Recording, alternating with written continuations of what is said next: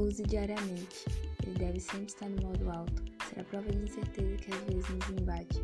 Ser fortificado a sete chaves para não se deixar levar pelo medo de sete emoções e nos deixarmos vivermos da forma que nos fará feliz. Porque quando nos amamos, aceitamos nossas imperfeições. Estamos aptos à mudança, mas em prol daquilo que nos fará bem. Ele, o autoestima, que poucos sabem bem o que faz, pois aceitar-se já é remédio para muitas águas que o mundo nos traz. Sorria, você é lindo, linda. Sorria, esquece esse medo, vai, se solta. Seja você. Viva mais, porque apenas levaremos dessa vida os momentos que vivemos. Oi, seja bem-vinda de coração para coração. Eu me chamo Camila Nogueira e o texto que iniciei esse episódio é meu. E foi para te lembrar que você é muito especial, importante e amado.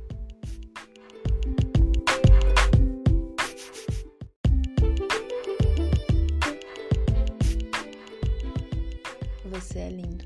Preciso começar dizendo isso, pois o amor próprio cura tantos sentimentos que ficam calados no nosso coração, mas que, quando descobertos, causam tantas feridas, pois basta deixarmos brechas que nossa alma sentirá os altos efeitos de crises internas, nos levando a agirmos de modos totalmente distintos daquilo que era o nosso destino. Porque o baixa autoestima pode ser o autor de muita dor abrindo razões para a depressão se desenvolver em você, podendo mudar o seu modo de viver, de aceitar-se, de agir em sociedade. O que o outro diz não deve interferir no seu formato, na sua essência, não deve ser a sua base, talvez uma referência, mas não uma obrigação, uma prioridade, o caminho ideal da felicidade. Porque talvez nem o outro saiba o que é felicidade.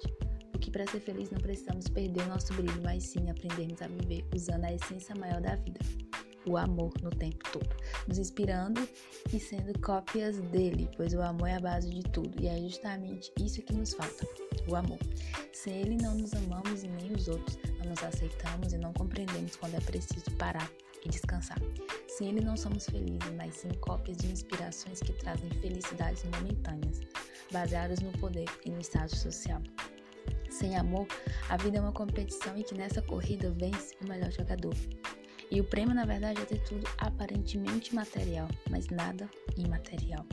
Porque a verdadeira felicidade não se compra, se aprende e se conquista quando se decide viver não por prazeres, mas por necessidade, agindo nessa conexão de alma e coração.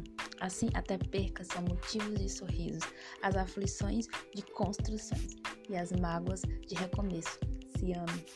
Oi, seja bem-vindo De Coração para Coração. Eu me chamo Camila Nogueira e o texto que iniciei esse episódio é meu foi para te lembrar que você é muito especial, importante e amado.